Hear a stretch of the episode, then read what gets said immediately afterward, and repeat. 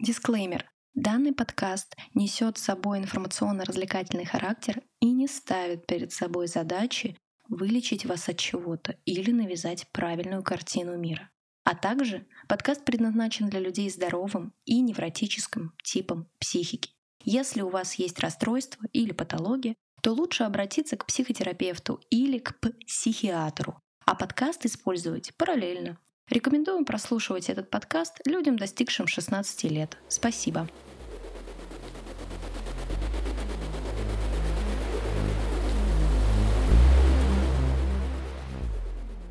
Всем привет! Это подкаст «Выживут только невротики». У нас 12 выпуск. С вами психолог София и основатель подкаста «Баланс в Инстаграм» Анастасия Роса. Всем привет. Привет. Сегодня у нас с вами второй сезон, да, мы так его будем анонсировать. Да, почему пожалуй, бы почему бы и нет, да. И э, в этом втором сезоне мы постараемся делать акцент на нашей эмоциональной э, осознанности и, возможно, на нашем выборе будущего пути. А, будет много. Ну и не только. Будет очень много тем, мы уже расписали, так что ожидайте. Сегодня мы говорим о важных годах, да, жизнь с 20 до 30 лет, какая она, какие факторы нужно учитывать, чтобы чувствовать себя чуточку проще, легче, более, наверное, близким к самому себе, как не откладывать жизнь на потом.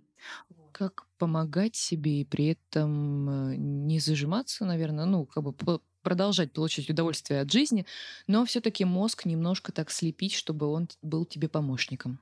Да, и дисклеймер на сегодня — это к сожалению или к счастью, сегодня мы скорее не о каких-то философских ответвлениях будем говорить, да, угу. о капиталистических устоях скорее, да, потому что книга американская, ее написала психолог, вот, э, ну да, и мы записываем этот подкаст, основываясь на теории из этой книги, но угу. уже со своим каким-то видением, со своим размышлением и своими собственными идеями. Хотя мы возьмем э, теорию из этой книги, чтобы вам было проще э, понимать контекст нашего сегодняшнего диалога. Итак, а, важные годы с 20 до 30 лет. В книге а, сначала идет а, основной упор на то, что, ребята, а давайте жить в реальном времени, да, потому что мы иногда можем уходить в свои собственные иллюзии о нашем будущем, и вместо того, чтобы что-то делать, мы основываемся на том, ого, ну, еще в будущем, вот там вот в 30 лет, вот там-то я и начну строить свою жизнь, а сейчас я, ну, а что я? Возможности меня как-то приведут. И это тоже выбор. Выбор ничего не делать. Угу. Вот про реальное время поясни, пожалуйста. Это про то, в каком поколении, в каком мире мы сейчас живем, или про настоящий момент, или что-то такое? Это про то, что целеустремленный человек э, не будет чувствовать себя пассажиром своей собственной жизни, потому что э, он будет делать действия, которые создают его жизнь в реальном времени. Понимаешь? То есть больше про здесь и сейчас и просто про жизнь человека. Да, что угу. молодые люди, э, они ну, могут закрыть глаза на свое будущее, что как-нибудь да я выкручусь, и надеяться на лучшее. А, и в этом смысле люди могут избегать принятия решений в настоящий момент. И тем самым они оставляют якобы возможность открытыми, типа, ну как будет, что-нибудь да придет, посмотрим. Угу. Но на самом деле они тем самым отказываются делать свой выбор в свою сторону, в свою пользу, в свою жизнь. Теперь давай на кейсах, сразу же примером. Как это может быть? Вот человек, ему 23 года, он не пошел никуда учиться, не стал никуда поступать никаких, ну, при этом... Ты имеешь в виду после школы? Да. Угу. При этом он хорошо сдал ЕГЭ, в принципе, и у него хороший английский язык. А, он э, погрузился в чтение какой-то литературы, да, то есть он это изучал, смотрел кино, э, продолжал изучать английский, даже ходил на курсы по а, IELTS и TOEFL, да, чтобы сдать. Mm-hmm. Но ничего с этим не делает. То есть человеку уже 23 года, и он не работал ни разу, да, он не, не учился нигде толком. И вот вопрос, а чего этот человек от своей собственной жизни хочет? Почему он ничего не предпринимает? Встретившись с этим человеком, э, это была дружеская беседа, выяснилось в диалоге, что он винит своих родителей, да, в том, что они не отправили его насильственно учиться после школы. Это реальный пример. Это... Да, это реальный пример. Угу, угу.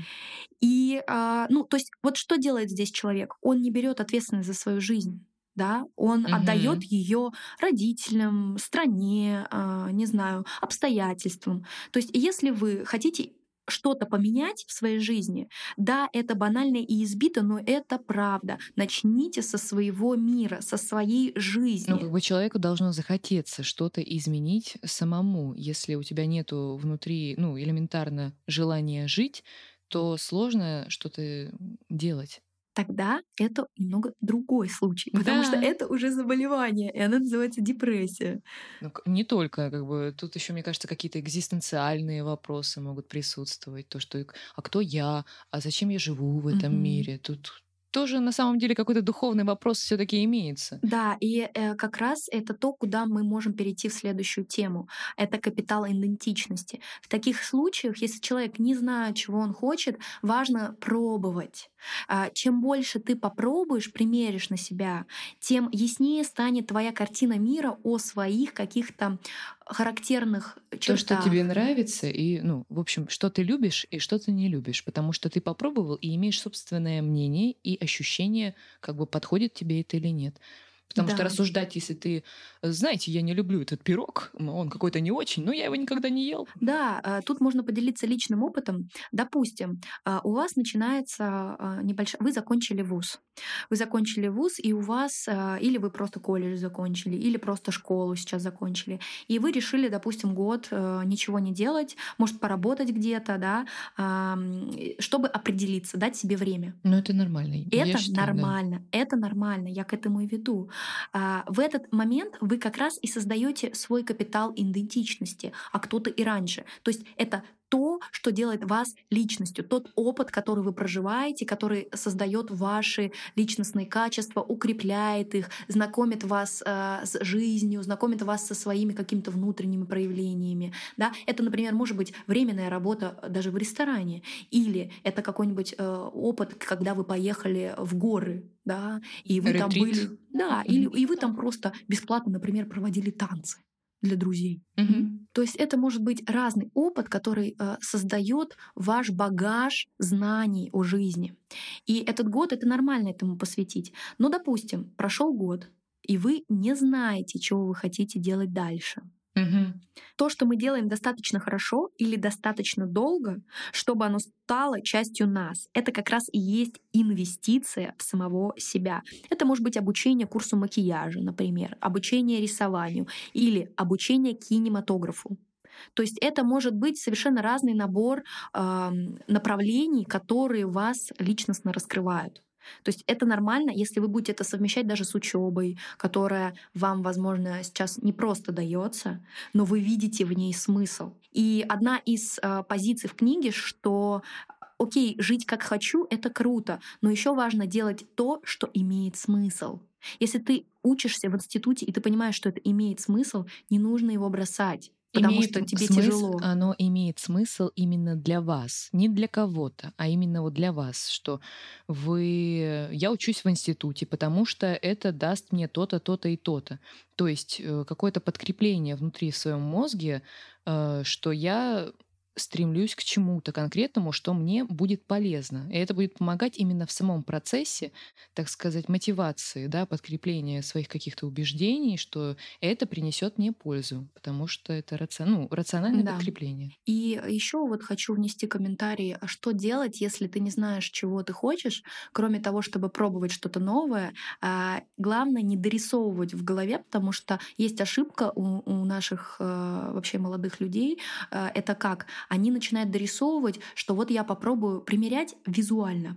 Я попробую быть ткачом. Ну, это какой-то бред, скука. Я попробую быть врачом. Это тоже бред. И здесь, конечно же, э, иллюзия заключается в том, что это всего лишь картинка. Пока вы не придете физически, не попробуете, вы угу. не поймете. Поэтому здесь нужно быть скептичным не к выбору действий и к работе, а как раз к образу своего мышления. И нужно отсекать эти мысли, которые будут обесценивать любую работу, которая вам может показаться интересной или ну, занимательной, да, чтобы делать, или даже развивающей. То есть вы подумаете, слушай, ну, может быть, мне пойти инструктором по вождению, попробовать поработать. И сразу мысль, да ну, это какая-то скука, да вот если выбрать... Но это ту... сопротивление психики. Во-первых, это что-то новое, сразу мозг такой, типа, нет, нам хорошо там, где мы с тобой были, давай не будем ничего делать. Тоже это надо учитывать, потому да. что если вы будете осознаны в своих на реакциях и паттернах сопротивлении, как бы так, у меня сейчас сопротивление, я не хочу это делать, потому что это для меня на самом деле что-то новое, я сейчас испытываю страх. И в когнитивной терапии mm-hmm. есть такая штука, как конструктивный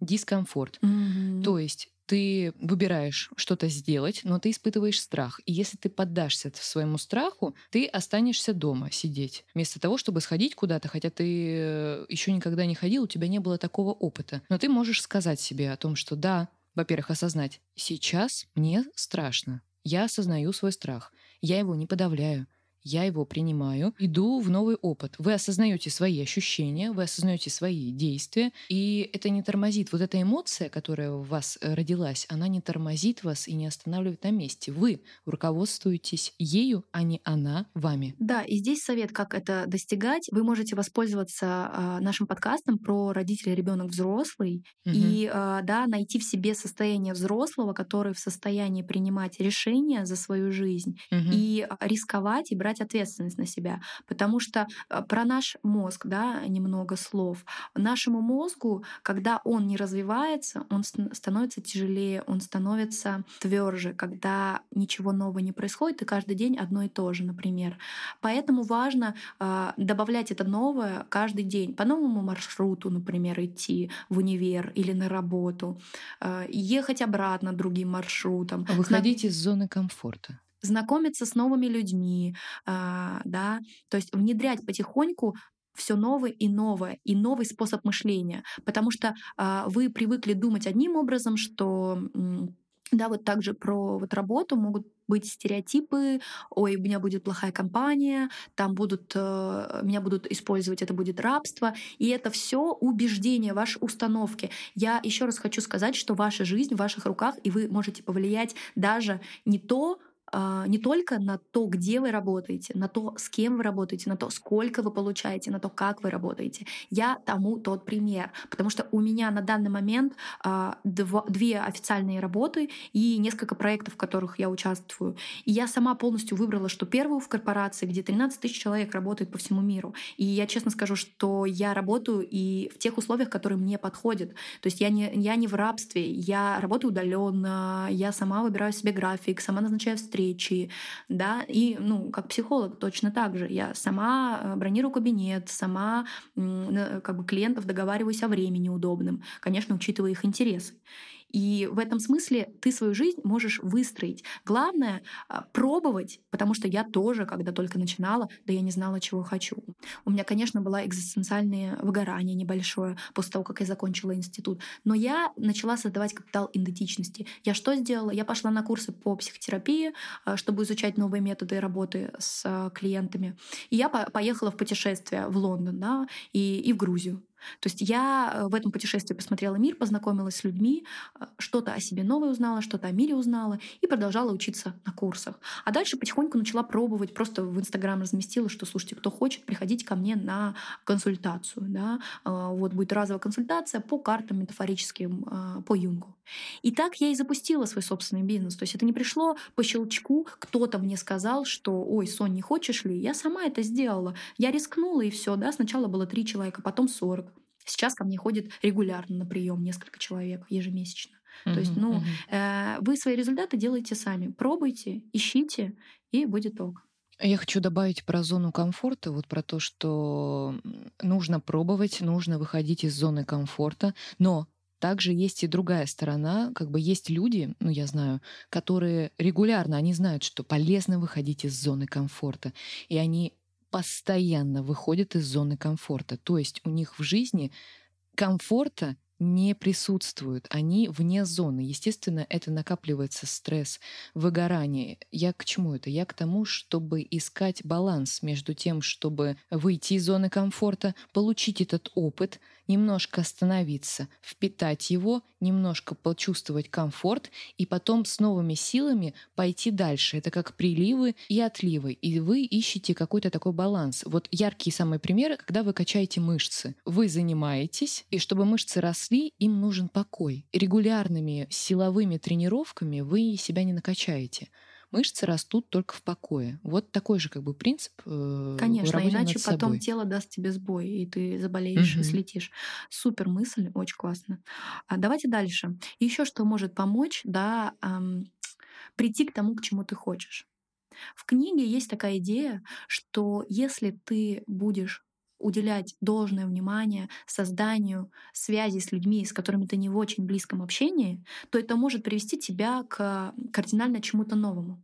То есть, что это значит? Э, что когда мы выбираем себе друзей, мы выбираем обычно каких друзей? Ну, которые примерно плюс-минус на нас похожи. Угу. И э, в данном случае... Ну, чтобы эти... точки соприкосновения были, потому что так да, интереснее общаться. Конечно. Но просто эти люди кардинально э, изменить быстро вашу жизнь в том контексте, в котором мы сейчас говорим, именно работа, там, угу. перспективы, не могут.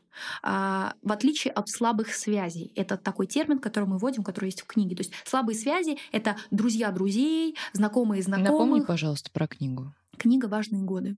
Угу. Вот. И в этом смысле то, с кем мы познакомились, случайно на улице обменялись э, телеграммом, обменялись инстаграмом, нетворкинг, узнали, чем человек занимается, а чем я могу быть тебе полезен, на вечеринке пришли, пообщались, а чем ты занимаешься, чем я занимаюсь, да, то есть более осознанно подходили к выбору своего окружения, к знакомству, и здесь это тоже действие, это проявление инициативы. Вы завели знакомство, хоп, через неделю э, этот человек делает пост в инстаграме, что ищет э, там, например, себе ассистента на съемки фильма и так далее. Или оп, э, там вы встретились еще раз, он говорит, слушай, мне вот нужен человек такой, ты чем занимаешься? А я вот как раз ищу работу. То есть э, случайные связи — это то, что помогает быстрее развиваться, быстрее продвигаться по жизни, да, с профессиональной точки зрения в том числе. И э, я не обесцениваю друзей. Друзья — это круто, друзья — это про творчество, друзья — это про развитие, во всяком случае, мои. Вот. Но я к тому, что мы свое окружение здесь тоже создаем, и здесь важно проявлять эту инициативу, не бояться бояться, знакомиться, быть коммуникабельными. Это, кстати, можно прокачивать. Но в плане того, что вот есть экстраверты и есть интроверты, да, у кого-то фокус на внешнее, у кого-то фокус на, э, на внутреннее. И как бы это может меняться в течение в жизни процентное составление. То есть экстраверт может стать немножко интровертным, а интроверт может развить себя и стать более открытым. Это про то, что вот, допустим, я родилась, я достаточно закрытый такой вот человек, но фишка в том, что поработав над собой, ты можешь раскрыться и получать удовольствие от общества, угу. не забиваться где-то в углу, уметь говорить и угу. получать от этого удовольствие. Это прорабатывается, это не данность, которую вы не можете изменить. Есть еще такой лайфхак, такое упражнение иногда бизнес-коучи дают, а мы можем это соединить с а, слабыми связями, с развитием коммуникабельности и с а, возможностью поиска, кто вас вдохновляет.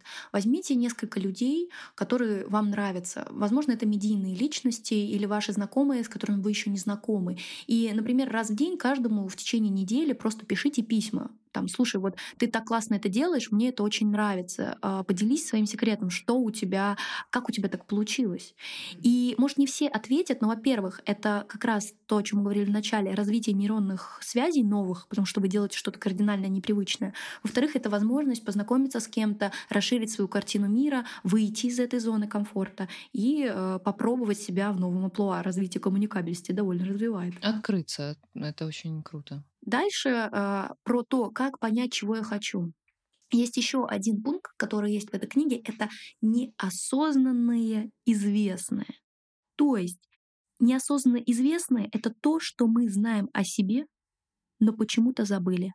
Это те мечты, которые мы утратили, или истины, которые разделяем, но избегаем поддерживать их в открытую. Мы переживаем, как скажется, это неосознанно известное на нас и на нашей жизни. Настоящая неопределенность начинается именно в момент выбора. Самая ужасная неопределенность — стремиться к чему-то, не зная, как этого достичь. Можно не делать выбор, но такая позиция не защитит от опасностей. И, конечно, обязательно повлечет за собой какие-то последствия. То есть вы хотите быть или всегда хотели быть психологом. Вы не пошли учиться, вы пошли работать HR, вы пошли работать в прокуратуру, вы пошли работать э, официантом, вы не пошли вообще работать. И э, ну, думая, что как-то все решится. В итоге что получается? -то? Какие люди, с какими людьми мы сталкиваемся? Э, скорее всего, если вы до 30 лет ничего не стали строить, пробовать и делать, то такие люди, у них выше риск получить депрессивное расстройство, депрессивное тревожное расстройство и ну, так в далее. принципе, мне кажется, фактор изначально, что у них есть какое-то такое проблемы с самоощущением и восприятием мира, что они вот не открываются. Да не всегда на самом деле. Это, это могут быть американские ребята, у них это очень распространенная проблема, которые до 26-28 лет учатся и нигде не работают. В том же самом Лондоне я познакомилась с канадским врачом, которому уже примерно, по-моему, то ли 30 да, но выглядит он вообще на 42, если честно. Mm.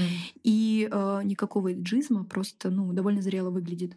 И фишка в том, что он врач, он все учится и учится, он уже мануальный терапевт, он уже закончил э, аспирантуру, все уже докторантуру получает. А в итоге он нигде не работал, нигде не пробовал работать, он просто все учится и учится. Он мог пойти ассистентом в психушку, например, там, или ассистентом к мануальным терапевтам, к врачам, но этого не сделал и свой капитал идентичности не набрал. Ну, кстати, тут это может быть э, вопрос, что я еще недостаточно хорош, чтобы что-то попробовать. Да, это такой вот перфекционизм, что типа нет. Тогда, а потом эти ребята сталкиваются с большим разочарованием, потому что их берут за маленькие деньги после 30 лет, и им приходится дольше выстраивать все, чем если бы они сразу начали что-то пробовать, потому что, например, я к 30 годам буду получать свои там 400 тысяч э, в месяц, а то и больше, да, а люди, которые э, только в 30 лет начали что-то пробовать, они будут получать свои 40, 50, 70 тысяч, и, ну, это я сейчас на своих как бы э, деньгах, на ценности Фан- говорю. Фантазия. Да, это фантазия. Это, фантазия, это, это как бы, да, просто.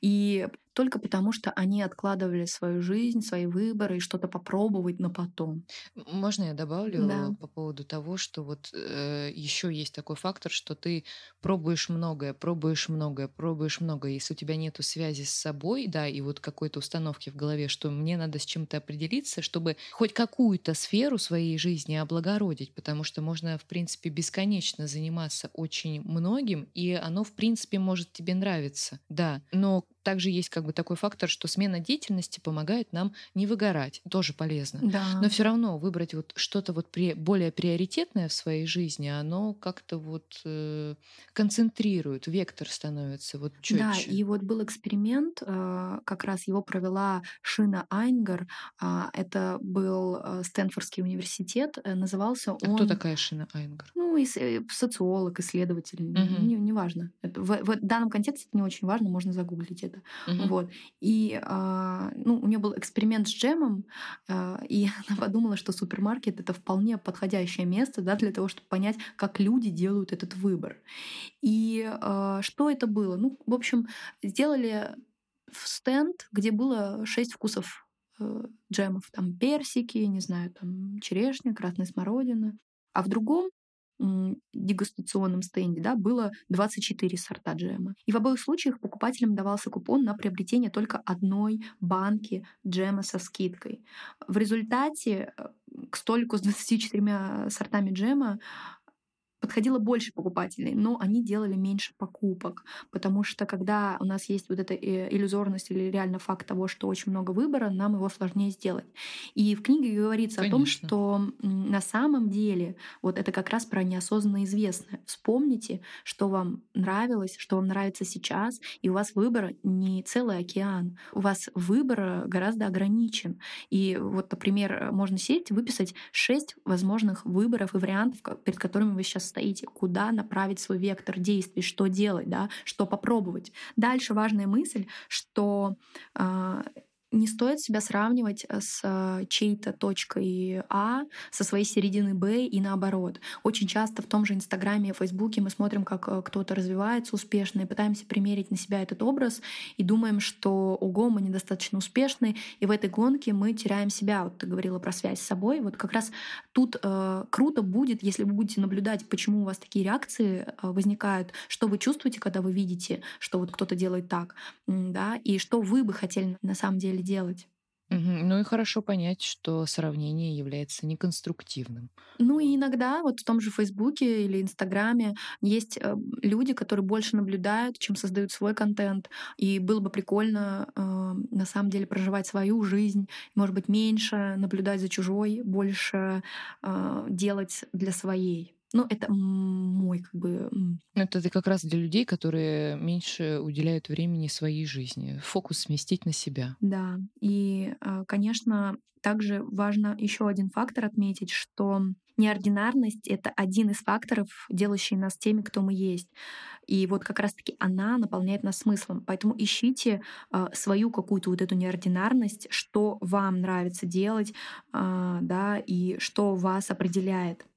А теперь капиталистический кусочек нашего подкаста, а именно конкретно про э, резюме, да, про то, что делать. То есть, если у вас э, вы закончили только институт, то ваша задача собрать рекомендательные письма, например, с лекторов, или если вы проходили практику, написать об этом в резюме. Если у вас был какой-то опыт стажерства, и даже если это было там не платно, э, напишите об этом в резюме, что вы это делали.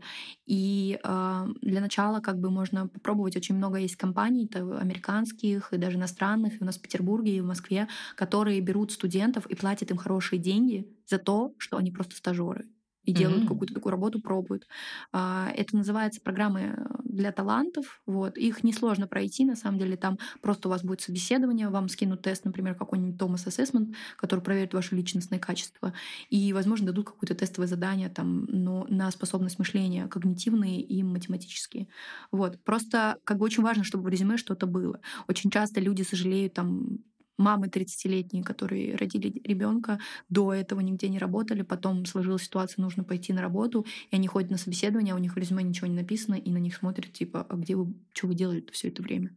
Вот. Пробуйте, Делайте портфолио, да. обязательно собирайте вот все, что пробовали, обязательно собирайте в чем-то, и чтобы у вас была ссылочка или какая-нибудь папочка, которую вы могли бы показать. Пускай даже через скрежет зубов, и вам да. кажется, что это не ценно, если у вас да. есть такие трудности, но сделайте это и попробуйте кому-нибудь показать. Это, знаете, вот пример с Джоан Роулинг, которая написала Гарри Поттера и прошла сначала по 16 изданиям, где угу. сказали «фу». Да, если сделал что-то 100 раз, сделай 200, а на 200, если не получится, смени тактику. Mm-hmm. Ну и последний пример. Э, тоже недавно приходила в кофейню, встретила человека, который делает кофе. Он учился в Лондоне полтора года, закончились деньги, вернулся в Петербург, а, ушел с ИТМО или какого-то вуза или вышки, да, потому что сложно было учиться. Сейчас думает поступать э, и очень сожалеет обо всем этом. Вместо того, чтобы пробовать уже сейчас какой-то опыт, он говорит, да я еще не готов, да еще рано, и ничего не делает хотя сожалеет каждый день. Ну, травма случилась. За, ну, застревание, застрял человечек. Возможно, не знаю. Так плотно с ним не общалась, просто mm-hmm. как пример взяли. Вот. И э, к тому, что опять-таки, убеждения, предрассудки, а, не пробует ничего. Он же может продать вот этот свой опыт э, обучения в Лондоне, а, тому, что он был на технических специальностях, написать об этом в резюме. И самое главное, что он может не только делать резюме, он может напрямую, и это моя рекомендация для тех, кто сейчас ищет работу, искать работодателей, искать э, и писать им письма, что я хочу у вас работать, писать всем. И приходить на эти собеседования. И ваша задача э, пробовать через э, собеседование раскрываться, рассказывать о себе, и в какой-то раз, 50 раз, когда вы придете на собеседование, вас возьмут, и вам все понравится. И второе упражнение — это то, как я нашла сейчас свою работу в IT. А, я просто села вот после того экзистенциального кризиса и написала, а, где я хочу работать, сколько я получаю, что я в процентном соотношении очень осознанно делаю. 10% там я пишу статьи, 20% я общаюсь э, с коллегами, там 30% еще что-то. И подробно написала, какие у меня коллеги. А, да, для меня было важно, потому что у меня был предыдущий опыт работы в банковской структуре, где меня заставляли одеваться да, красиво.